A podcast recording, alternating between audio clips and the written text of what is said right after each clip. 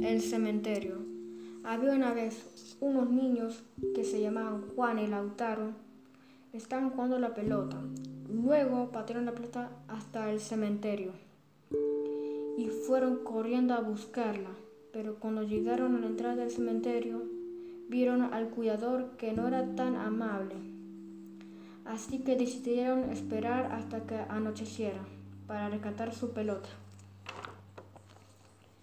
Cuando cayó la noche, Juan y Lautaro fueron hasta el portón del cementerio, lograron abrirlo y entraron sigilosamente.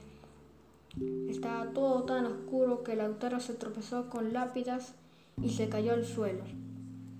Se escucharon ruidos extraños, sonidos aterradores y quedaron muy asustados. De pronto apareció un esqueleto que caminaba solo, se le acercó a los niños y les dijo, ¿quieren su pelota? Y los niños que con miedo contestaron sí. El esqueleto les dijo, a cambio de un partidito.